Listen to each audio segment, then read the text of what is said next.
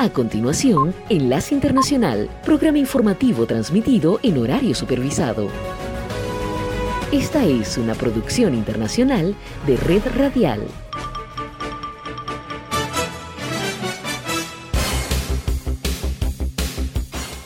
Aquí comienza Enlace Internacional. Saludos a nuestra audiencia en Caracas, Venezuela y el mundo, a través de nuestra frecuencia Sintonía 1420 AM y en Soy Ángela Montilla en la presentación. Bienvenidos.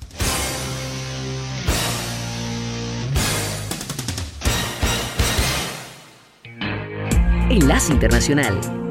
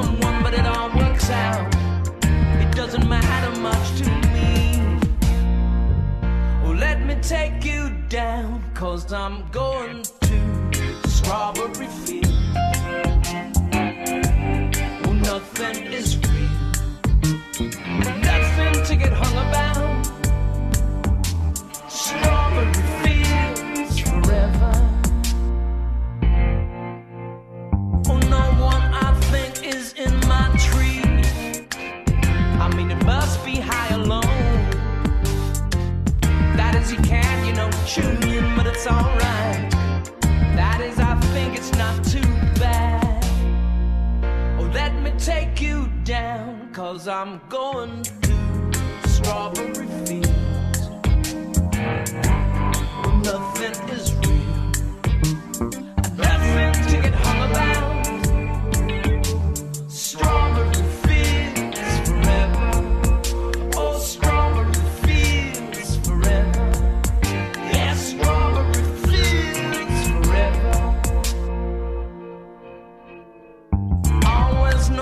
Sometimes I think it's me, but you know I know when it's a dream.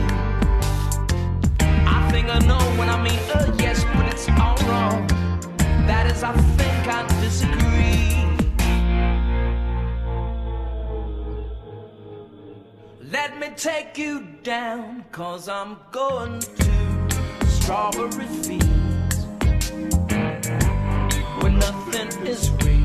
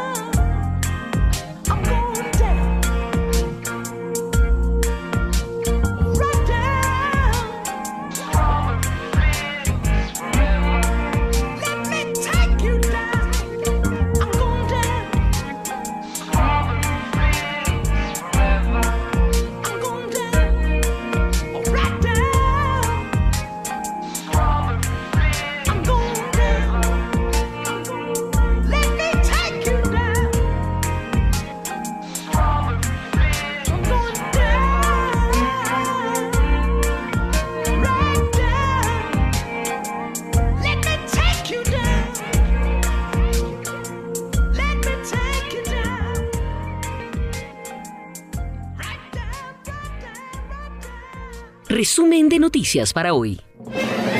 Hola, mucho gusto. Soy Florentino Mesa y esta es la vuelta al mundo en 120 segundos.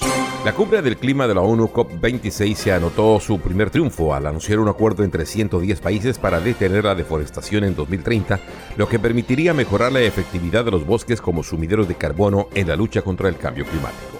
Estados Unidos comenzó a vacunar contra la COVID-19 a niños de entre 5 y 11 años, una nueva fase de la campaña de inmunización que Joe Biden calificó de hito con 28 millones de nuevos niños elegibles en el país. La vacuna se administrará en dos dosis con tres semanas de diferencia.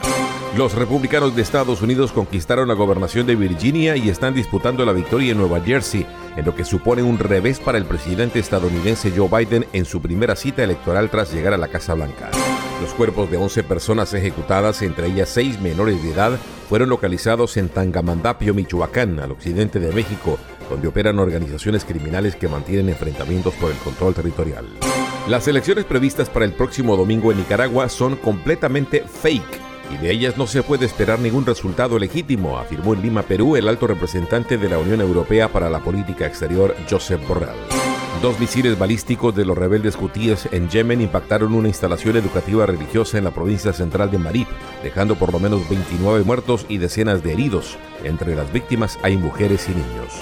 Al menos 25 personas murieron y otras 40 resultaron heridas en el ataque suicida con explosivos seguido de un tiroteo registrado ayer en un hospital militar de Kabul, capital de Afganistán, un incidente que los talibanes atribuyeron al grupo yihadista Estado Islámico.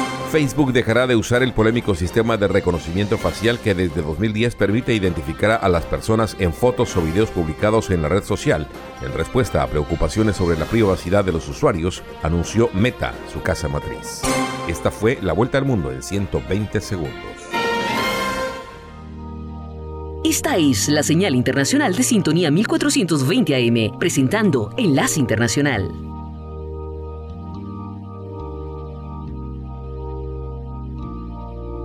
You try your best, but you don't succeed. When you get what you want, but not what you need. When you feel so tired, but you can't sleep. Stuck in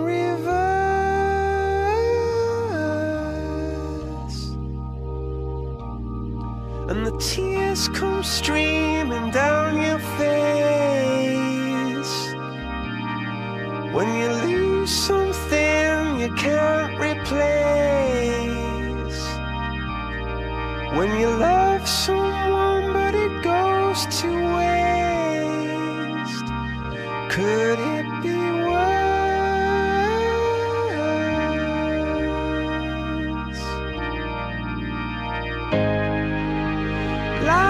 sweet.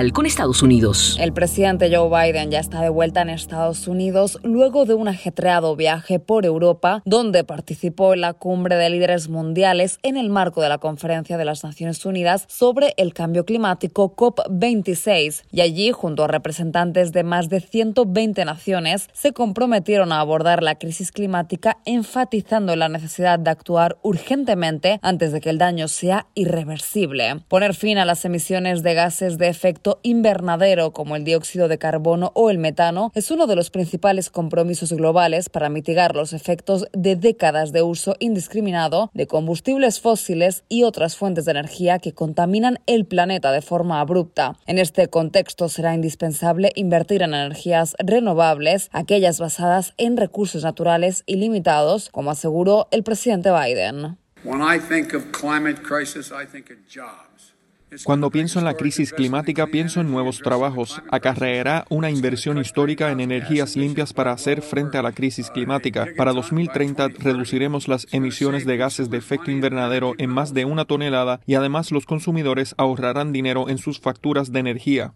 Paralelamente, el mandatario estadounidense lideró un esfuerzo global en el que más de 100 representantes internacionales se comprometieron a detener la deforestación para fines de esta década y revertir los daños ya generados, protegiendo y restaurando sus bosques. Para llevar a cabo esta promesa cuentan con el respaldo económico de 19 mil millones de dólares y lo que es más importante, cuentan con el apoyo de Brasil, Indonesia y la República Democrática del Congo, territorios que colectivamente suponen el 85% de los bosques del mundo. Al respecto, el presidente Biden manifestó su voluntad de cuidar estos y otros ecosistemas que actúan como grandes sumideros de CO2. Es un gran ejemplo, un gran ejemplo del tipo de ambición que necesitamos y Estados Unidos está orgulloso, orgulloso de haberlo iniciado y apoyado. Por nuestra parte, Estados Unidos seguirá aumentando sus ambiciones y cumpliendo el objetivo de reducir las emisiones entre un 50 y un 52% para 2030. En esta década tenemos que hacer un progreso significativo. La cumbre celebrada en Glasgow reunió a jefes de Estado de todos los rincones del planeta. Sin embargo, llamó la atención la ausencia del presidente ruso Vladimir Putin y del mandatario chino Xi Jinping. Un silencio por parte de dos de las naciones más grandes del planeta y que el presidente Biden catalogó como irresponsable. El hecho de que China, tratando de asumir un nuevo papel en el mundo como líder mundial, no se presente. Vamos. Lo más importante que ha llamado la atención del mundo es el clima, en todas partes, desde Islandia hasta Australia. Simplemente es un problema gigantesco y se han ido. ¿Cómo se hace eso y luego afirman que tienen algún liderazgo? Lo mismo con Putin y Rusia. Lo cierto es que la falta de participación de estos países preocupó a la comunidad científica y es que ambas naciones son grandes contaminantes y China es el principal emisor de dióxido de carbono del planeta, de modo que sin su colaboración alcanzar los objetivos globales resultará casi imposible. Enlace Internacional.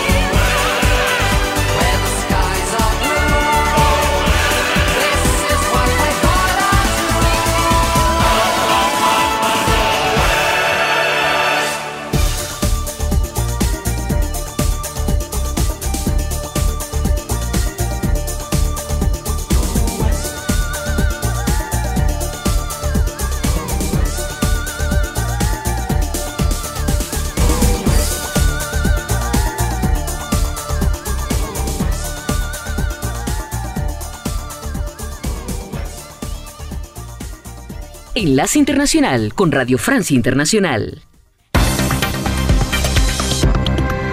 Carmele Gayubo.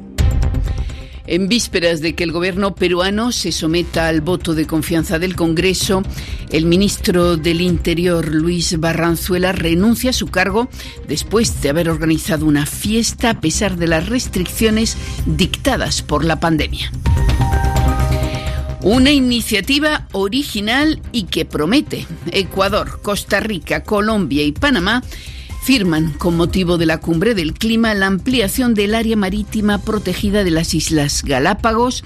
El presidente ecuatoriano pide para ello respaldo financiero. Guillermo Lasso solicita que se anule la deuda externa de su país y alta tensión en Etiopía, donde los rebeldes de Tigray amenazan con caminar, con llegar hasta la capital, Addis Abeba. El gobierno ha pedido a la población que se prepare para defender esa ciudad. Noticias en Radio Francia Internacional. A Luis Barranzuela le ha salido cara la fiesta que celebró en su casa de Lima este domingo. El ministro del Interior del Perú ha tenido que renunciar a su cargo. La primera ministra Vázquez y el presidente Castillo no le dejaron otra opción. Y es que Barranzuela con ese festejo se saltó las normas que su propio ministerio había fijado. Los detalles de este caso que al gobierno de Pedro Castillo con Orlando Torricelli. Luis Barranzuela había sido nombrado en el cargo cuando Castillo se vio obligado a reestructurar su gabinete el pasado 6 de octubre, dos meses después de haber llegado al poder, justificando esta decisión en aras de la gobernabilidad del país. La renuncia de Barranzuela, además de sancionar una fiesta indebida, tal como lo comentó Mirta Vázquez, jefa de gabinete, se inscribe en la voluntad de preservar la estabilidad, el consenso y la paz social, sin olvidar la votación que tendrá lugar este jueves, donde el Congreso peruano, controlado por la oposición derechista, debe decidir si concede o no un voto de confianza al gabinete encabezado por Vázquez. Diversos parlamentarios ya habían expresado que no darían el voto de confianza si Barranzuela seguía ocupando el cargo de ministro. Desde su llegada al poder el 28 de julio pasado, Castillo ha cambiado a 7 de 19 ministros, incluido el jefe de gabinete, y a mediados de agosto al ministro de Relaciones Exteriores, Héctor Béjar, duramente criticado por sus comentarios afirmando que el terrorismo en el Perú lo inició la Marina y fueron entrenados por la CIA cierre de comillas. La salida de Barranzuela tal vez permita hoy a Castillo sortear este nuevo obstáculo y conseguir un voto imprescindible para que el gabinete de Vázquez pueda mantenerse en funciones. Gracias, Orlando. Y mientras el gobierno peruano medió con éxito en el conflicto que enfrenta la población de Aquia y la empresa minera Antamina, la comitiva gubernamental y la comunidad campesina de esa zona acordaron ayer suspender las protestas y los bloqueos en el corredor minero lo que desde el 24 de octubre habría, había paralizado la actividad del mayor yacimiento de cobre del Perú. El viernes se abrirá una mesa de diálogo con participación de todas las partes implicadas en ese conflicto. En su primer viaje a América Latina como jefe de la diplomacia europea, Josep Borrell dejó claro que para la Unión Europea las elecciones del domingo en Nicaragua, con buena parte de los dirigentes opositores en la cárcel, no es legítima. Lo explicaba así desde Lima, la capital peruana. En Nicaragua hay unas elecciones que son completamente un fake. Allí no vamos a mandar ninguna misión de observación electoral porque el señor Ortega se ha preocupado de encarcelar a todos los contendientes políticos que se presentaban a estas elecciones y no podemos esperar eh, que este proceso arroje un resultado legítimo, podamos considerar legítimo, sino todo lo contrario. Y mientras Borrell denunciaba una elección programada para garantizarle la victoria al presidente Daniel Ortega, el gobierno nicaragüense desplegó más de 30.000 policías y soldados oficialmente para resguardar la elección pero que servirá también para impedir que la oposición se manifieste. Lo dice Tiziano Breda, investigador del International Crisis Group para Centroamérica encaja en el tema del miedo que tiene la pareja presidencial a que cualquier tipo de episodio de disidencia pueda volver a, resucitar, a revivir un poco el espíritu de protesta y de rechazo que están conscientes que es mayoritario en el país, ¿no? Todavía, según las encuestas. Entonces, la intención es hacer todo lo posible para asegurar la reelección y esto incluye detener a opositores, cancelar partidos políticos, acusar a los medios de comunicación que entienden en monitorear el proceso y incluso pues desplegar policías y ejércitos para mantener el orden. O sea, el miedo es el, el elemento que motiva este tipo de acciones y hace parte de esta táctica preventiva, por así decirlo, que se ha estado utilizando de diferentes formas en los últimos meses. Indirectamente, el objetivo es ir alimentando un poco la imagen de fuerza del gobierno y el terror, por así decirlo, en los opositores que quizás quisieran manifestar su disenso, ¿no? De alguna u otra forma el día de las elecciones. Eso dificulta que eso pase. Escuchaban a Tiziano Breda del International Crisis Group en Centroamérica. Y una buena noticia desde la cumbre del clima en Glasgow. Desde esa tribuna, el presidente de Ecuador, Guillermo Lasso, anunció la ampliación de la reserva marina en las Islas Galápagos. Se trata de 60.000 kilómetros cuadrados suplementarios que se suman a la zona de preservación ya existente. Y para respaldar financieramente ese proyecto, Guillermo Lasso pidió que se le perdone a Ecuador su deuda externa. A este proyecto se han sumado Colombia, Costa Rica y Panamá, que pusieron su firma ayer junto a la de Ecuador. La reacción de Mauricio Castrejón, biólogo marino e investigador de la Universidad Ecuatoriana de las Américas, entrevistado por Angélica Pérez.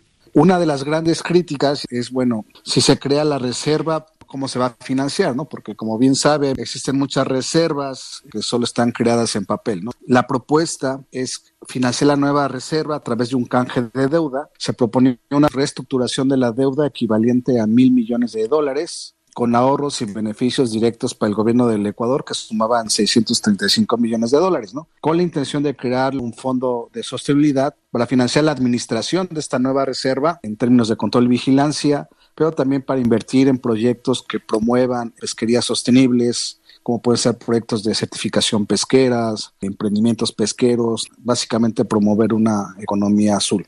Entonces, este es el mayor canje de deuda en términos de monto que se realizaría en la historia. La decisión de extender esta reserva de Galápagos, crear una nueva, pues involucra necesariamente a los países vecinos, Panamá, Colombia y Costa Rica, que están totalmente concernidos. ¿Qué les corresponde a ellos? Lo que les corresponde, bueno, es hacer lo mismo que Ecuador, ¿no? O sea, proteger estas zonas de migravías, estas rutas migratorias de los tiburones, de las tortugas, puesto que de nada sirve que se protejan aquí en Galápagos o en el Ecuador, si al final, cuando salgan de los límites de la zona económica exclusiva del Ecuador hacia Costa Rica, los van a pescar allá, ¿no? Entonces tiene que haber una armonización de las normas que protegen a este tipo de especies y dentro de esas normas incluye la ampliación de las áreas de protección de sus zonas críticas, de migración, de alimentación, para asegurar una mayor supervivencia de estas especies y mitigar el potencial impacto de la pesca ilegal, que es la que regularmente los afecta. ¿no?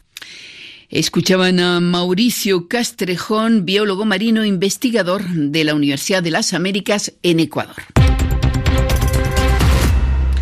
Lo destacábamos en titulares. En Etiopía la tensión aumenta a medida que avanzan los rebeldes de Tigray, que no descartan ahora llegar hasta la capital, Addis Abeba.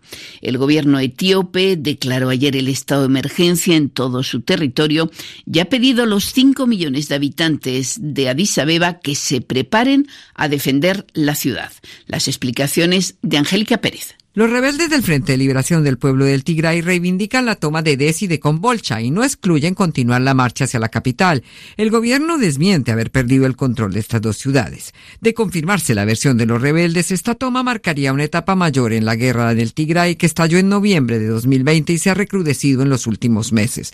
Pero las comunicaciones cortadas en gran parte del norte del país y el acceso a los periodistas restringido hacen muy difícil toda verificación independiente de la situación en el terreno. Las autoridades de Addis Abeba llamaron a los capitalinos a organizarse y prepararse para defender sus barrios.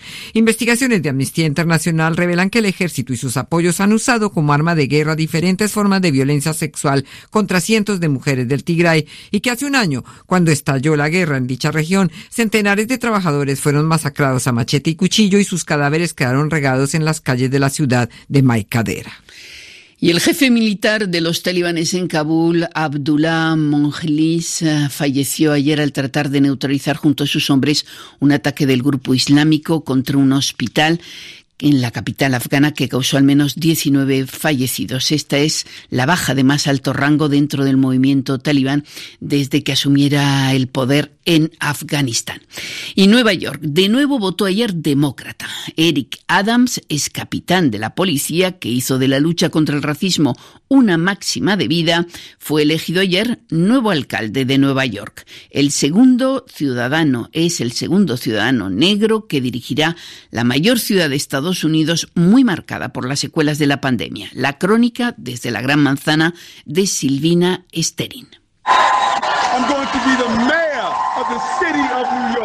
A partir del primero de enero, cuando asuma su puesto, Eric Adams, el flamante nuevo alcalde de Nueva York, deberá hacer frente a urgentes desafíos en esta ciudad donde la pandemia dejó profundas secuelas económicas y sociales. Deuda, un marcado déficit fiscal, casi 10% de desempleo y un aumento pronunciado de la cantidad de gente que vive en las calles de la Gran Manzana. Los neoyorquinos también le demandan que haya mayor seguridad en la vía pública y en los subterráneos. A este panorama se suman los conflictos gremiales por la obligatoriedad de la vacuna contra el COVID que rige en New York y los miles de empleados que se resisten a ese requisito, en particular policías, bomberos y personal del Departamento de Sanidad encargados de la recolección de residuos. Siendo él mismo un ex policía, a Adams le tocará encontrar consensos entre quienes reclaman desfinanciar y desmantelar el Departamento de Policía, el NYPD, o reinventarlo e intentar mejorar las relaciones con la comunidad, en particular con los afroamericanos e hispanos. En apenas dos meses, Eric Adams, el segundo alcalde negro en la historia de esta ciudad,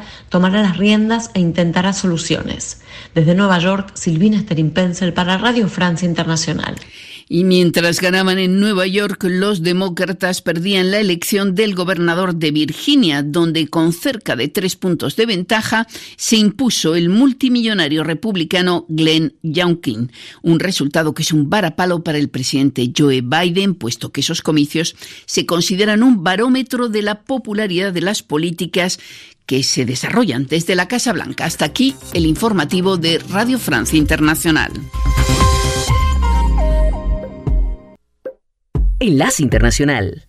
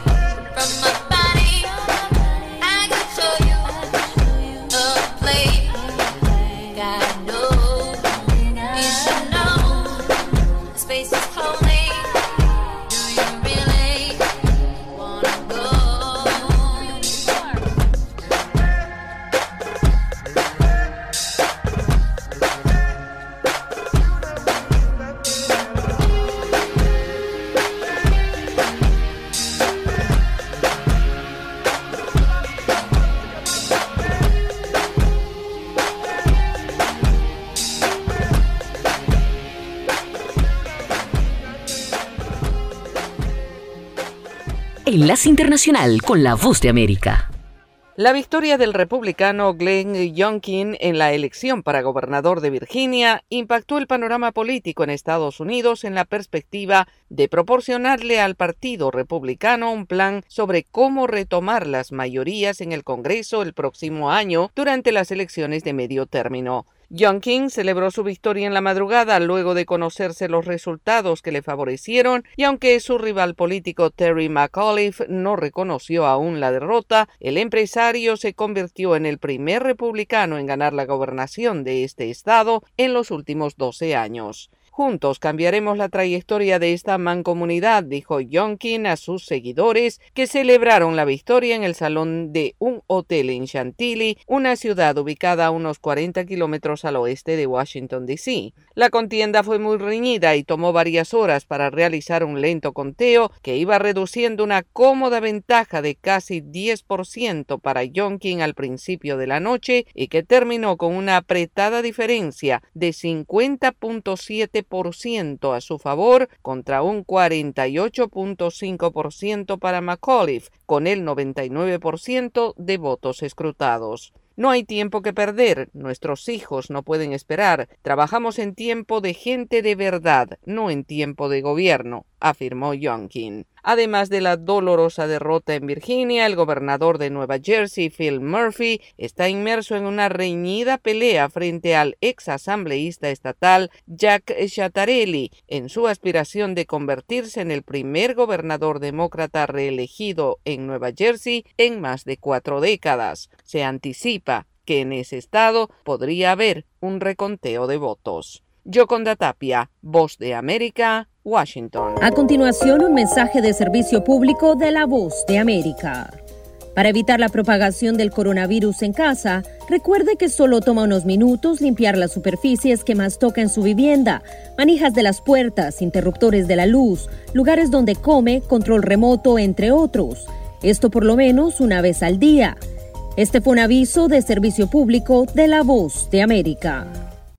Científicos y profesionales de la salud han estado trabajando para asegurarles a los estadounidenses que vacunarse es seguro y que es lo correcto, pero algunas personas aún insisten en que la vacuna puede ser no tan segura. Ahora bien, aunque la vacuna contra el COVID-19 es relativamente nueva, el fenómeno del rechazo a las vacunas no lo es. Hace unos 70 años la gente dudaba igualmente de la vacuna contra el polio. Los científicos dicen que para erradicar una enfermedad que causa una pandemia, las personas necesitan tener inmunidad colectiva no solo en el país, sino en todo el mundo. Pero en todas las naciones existe un retroceso significativo contra las vacunas exigidas por sus gobiernos. De 1998 a 2003, el epidemiólogo de enfermedades infecciosas, el Dr. David Heyman, que fue director ejecutivo del Grupo de Enfermedades Transmisibles de la Organización Mundial de la Salud, a cargo de la respuesta global al síndrome respiratorio agudo severo, también conocido como SARS, y que antes de eso trabajó durante 13 años como epidemiólogo médico en África subsahariana narra cómo un rumor afectó la lucha contra el polio en Nigeria. En 2013 en Nigeria se corrió el rumor de que la vacuna que se usaba para erradicar la poliomielitis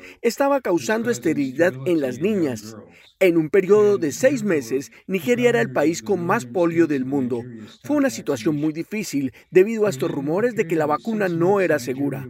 Sin embargo, a través del trabajo con líderes religiosos y líderes gubernamentales y muchos otros, el problema se resolvió. Las personas que dudan en recibir una vacuna contra el COVID-19 a menudo señalan la rapidez con la que se desarrollaron y creen que se sabe poco sobre los posibles efectos secundarios a largo plazo, pero la doctora Eileen Martif asegura que hay años de investigación detrás de cada vacuna. El concepto de vacunas virales es de finales de los 80 y para principios de los 2000 teníamos vacunas con vectores de adenovirus en uso para el brote de ébola. Confiamos en años y años, en décadas de conocimiento y experiencia para fabricar esa vacuna. Según el rastreador de vacunas del diario The New York Times, menos del 40% de la población mundial está actualmente vacunada. John F. Burnett, Voz de América, Washington. Con un equipo de periodistas, corresponsales, editores y productores, La Voz de América te ofrece las noticias. Así textualmente lo compartió el mandatario en su cuenta en la red social Twitter. Esto debido a que en el pasado ha mentido a las autoridades, incluso cuando solicitó su ciudadanía estadounidense. Podemos eh, decir que hay tres puntos específicos de esta gira, una de ellas. Los eventos. Nosotros, el pueblo, ha salido en la calle para respaldarlo. Los personajes. Está perdiendo la batalla legal y la batalla de popularidad. La OEA hoy ha dado un paso adelante, muy importante. Esto no, no es consistente con la realidad que experimentamos nosotros en el país. De lunes a viernes. La voz de América. Síganos en radio, televisión y en nuestras redes sociales.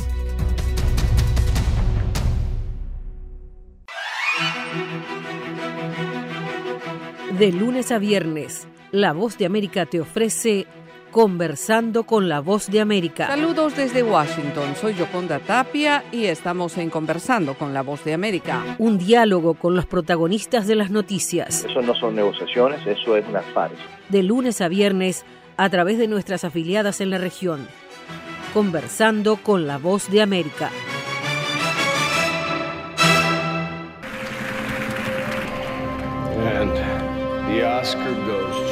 Acompáñenos de lunes a viernes con las noticias del mundo del entretenimiento. Lo mejor del cine. So, Skrulls are the bad guys.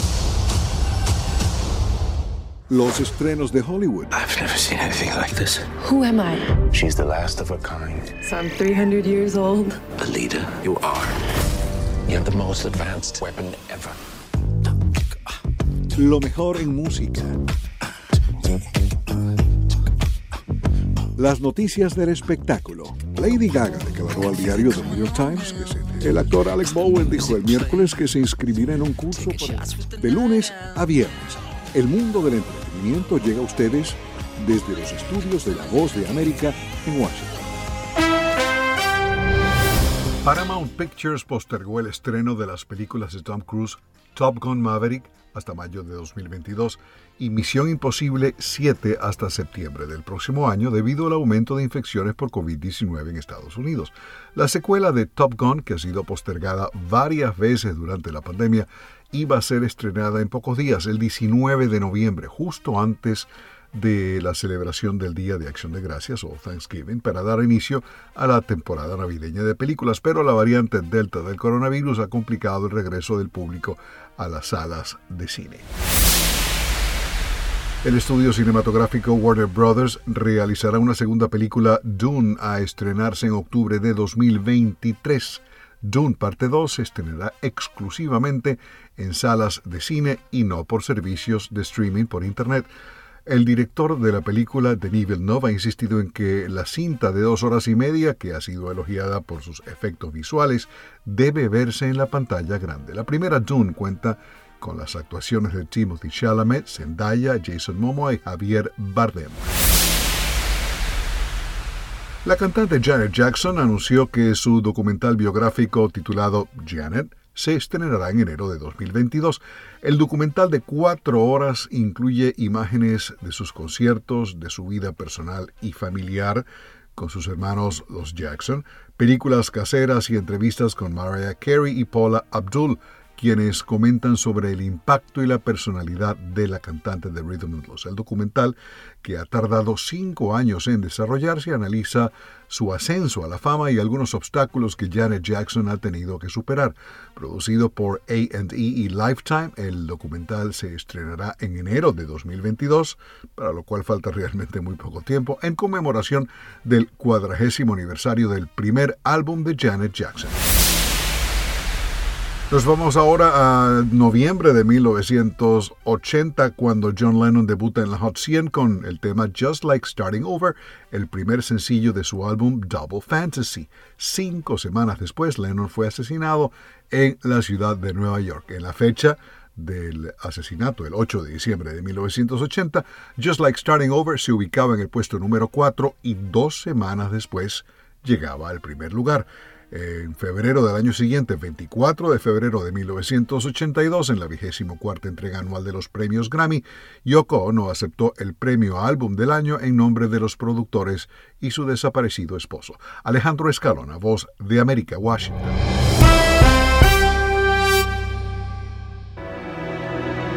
Enlace Internacional.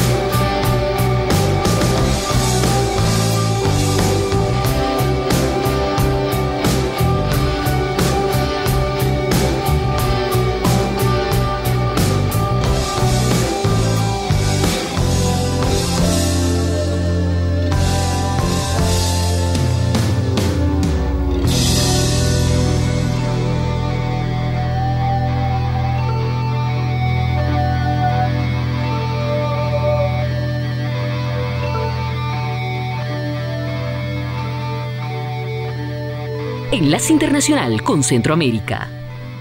Los votantes hondureños tienen mucha expectativa en las elecciones que se realizarán a fines de noviembre en el país y gran parte de ellas están dirigidas a un proceso que se desarrolle en un ambiente de paz, que se respete el voto ciudadano y los resultados y que sobre todo brinden respuesta a las necesidades ciudadanas que se traducen en generación de empleo, lucha contra la inseguridad y la corrupción, además de acciones para evitar las masivas migraciones. Y cuando estamos a 25 días de los comicios, el ambiente político no da tregua y los enfrentamientos entre los aspirantes a la presidencia, debido a campañas de desprestigio, parecen ser la única estrategia. El analista político Joaquín Mejía considera que las prioridades de cambios en la situación del país se han visto relegadas perdiendo el enfoque de las propuestas sociales una correspondencia entre la voluntad popular y el, resultado de la elección. Sin embargo, para que una elección, para que unas elecciones sean auténticas, eh, se requiere que existan eh, dos tipos de condiciones. Unas condiciones generales en las que la participación política pueda garantizarse. En tanto, los ciudadanos, en especial los indecisos que aún no definen su preferencia para otorgar su voto e incluso piensan en abstenerse, destacan que este nuevo proceso político está marcado por la desconfianza en candidatos señalados por actos de corrupción y vínculos con el narcotráfico, acusaciones que incluso han alcanzado al presidente hondureño Juan Orlando Hernández.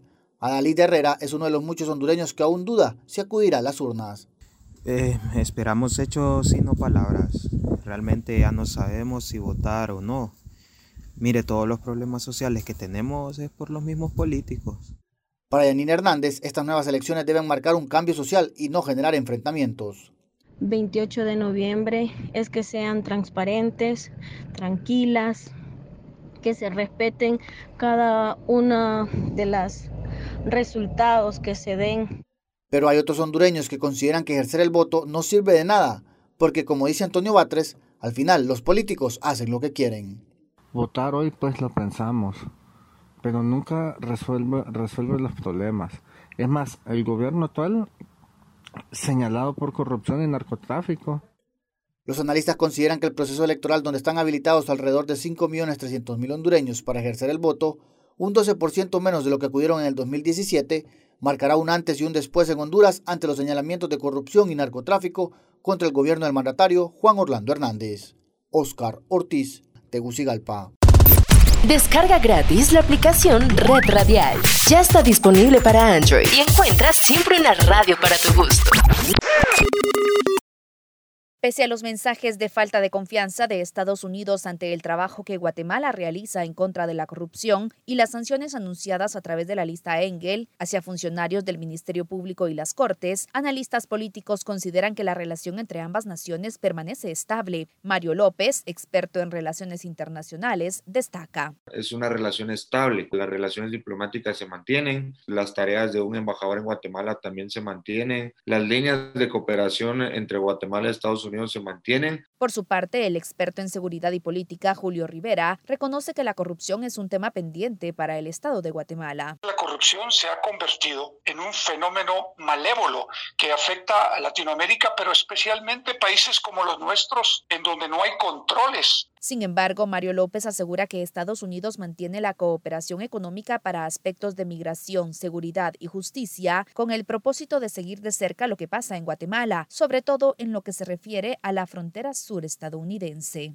El no darla le quita a Estados Unidos esa facilidad para poder tener un avance de qué se está haciendo en consecución a lo que ellos quieren mientras Julio Rivera apuesta a un fortalecimiento de la relación con Estados Unidos creo que lo más importante es tratar de fortalecerla porque al final nosotros en mucho dependemos del mercado norteamericano y dependemos de las políticas norteamericanas. La voz de América buscó un comentario de la Cancillería guatemalteca sobre la situación de las relaciones bilaterales, pero no obtuvo respuesta. Uno de los temas más recientes entre ambas naciones fue la habilitación que el Departamento de Justicia de Estados Unidos hizo del correo electrónico combatiendo corrupción